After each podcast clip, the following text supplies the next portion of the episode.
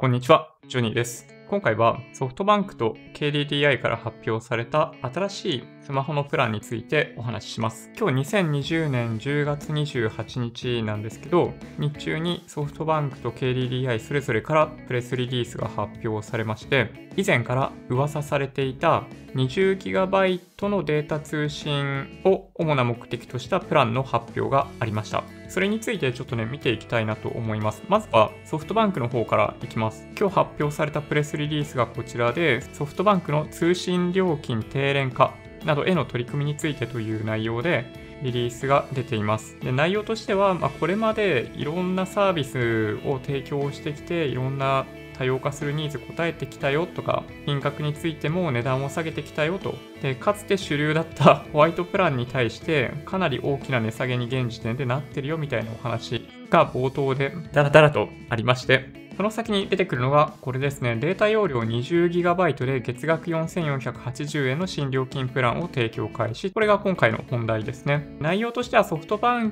クとしてこのプランが始まるというわけではなく、Y モバイルとしてこのプランが開始されるそうです。シンプル20というプラン名で始まるこのプランは、Y モバイルがいつもくっつけている10分以内の1回あたり10分以内の国内通話無料というのも含んだ状態で4480円ということになってます。今回の発表の中で以前に用意されていた14ギガのプランについては触れられてないんですよね。僕がパッと見た感じだと。なんだけど、えっと、値段が逆転しちゃうような感じになるんで、おそらく 14GB のプランっていうのはなくなったんだと思います。なくなった？なくなる？だと思いますかな？サービスの開始するタイミングが、えっとね、2020年12月下旬ということなので、まあ、今は 14GB のプラン残っているかもしれないんですけど、まあ、それもちょっと後で確認しましょうか。それに加えて今日ソフトバンクから発表されていたのが、ナンバーポータビリティとかでの転出の手数料を撤廃するよっていうお話も一緒に発表されました。で今回のプランは、このソフトバンクが発表している資料によると、まあ、安い方は Y モバイルブランドで提供し、高い方はソフトバンクブランドで提供しますよと。でメリハリプラン、要するに 20GB を超える部分に関してはソフトバンク使ってくれるといいんじゃないか。それよりも少ない容量だったら Y モバイルのサービスを使う方がいいよという状態になってますね。まあ、というわけでこれを見る限りでも 14GB ってなくなってるんで多分なくしたんだろうね。はい。一方の KDDI を見ていきたいと思います。KDDI も同日にプレスリリース発表していて、データ容量 20GB で月額3980円の UQ モバイル新料金プランスマホプラン V を提供となってます。さっきの Y モバイルの方で触れてなかったんですけど、20GB の容量を超過した時の通信速度は最大 1Mbps ということになっています。内容としては Y モバイルが用意しているものと非常に似通っていて、スマホプラン V という名称新しいプランはデータ容量が 20GB で金額が3980円ということになってます。皆さん覚えていらっしゃると思うんですけど、1回10分以内の通話かけ放題になるものが Y モバイルの場合、基本プランに含まれているんですけど、UQ の場合、オプションで追加することになります。その金額が700円だったんですよね。それゆえに、例えば 3GB のプランだと1980円の UQ モバイルに対して Y モバイルは2680円というちょうどその間に700円っていう差があったんだけど、今回お気づきですよね。その差額が実は500円になってます。なので、家族割とかそういうものを適用しないっていう方であれば、Y モバイルを選択する方がいいのかもしれないですね。で今お話ししたようにちょっとややこしいんですけど家族割とかの適用が Y モバイルの場合確かねできないみたいで家族割とか適用するんだったら UQ モバイルの方がいいみたいですね。はい。今回の発表によってドコモ au ソフトバンク UQ モバイル Y モバイル楽天モバイルどこを選択すればいいのかっていうのがちょこっとだけ変わりました。ほんのちょこっとですね。今回の変更で大きい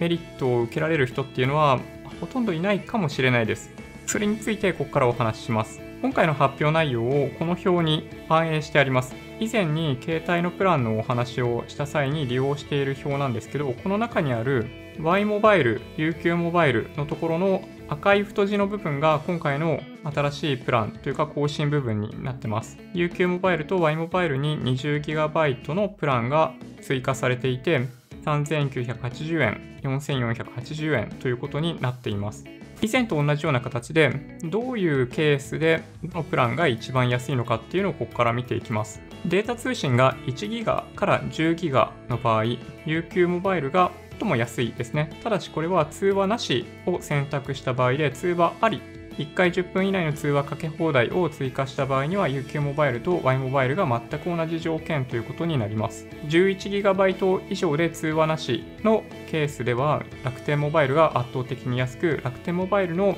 電波が入るエリアであれば楽天モバイルを選択するっていうのは良い選択肢だと思います。11GB 以上で 20GB 未満だった場合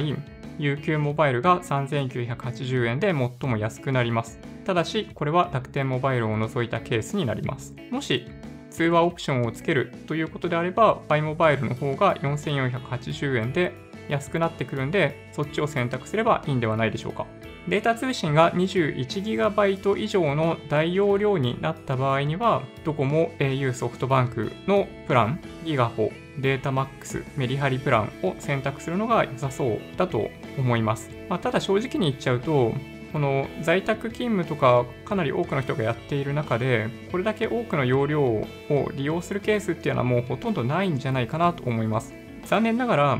今回発表された 20GB によるメリットを受けられる人が少ないと僕が言っている理由もそこにあります。ほとんどの人は今1ヶ月に 3GB も使っていないんじゃないかなと思うんですよね。なので全体としてオプションが増えて良い選択肢になるかもしれないんですけどどれだけの人が今回ので値段が下がるのかと言われるとほとんどの人は値段が下がらないんじゃないかなと思っています。さっきちょっとお話ししましたけどデータ通信1ギガから 3GB で通話。1回あたりの通話10分かけ放題をつけた場合にどこが安いかっていうお話ですけどこれは UQ モバイルと Y モバイルが全く同じになるのでどちらか選択すればいいと思います。データ通信 4GB 以上で1回の通話10分以上のかけ放題の場合、楽天モバイル一択ということになります。楽天モバイルを除いた場合、1ギガから10ギガのデータ通信で通話が1回10分以内かけ放題だった場合、UQ モバイルと Y モバイルがやはり同じ条件なんでどちらを選んでもいいと思います。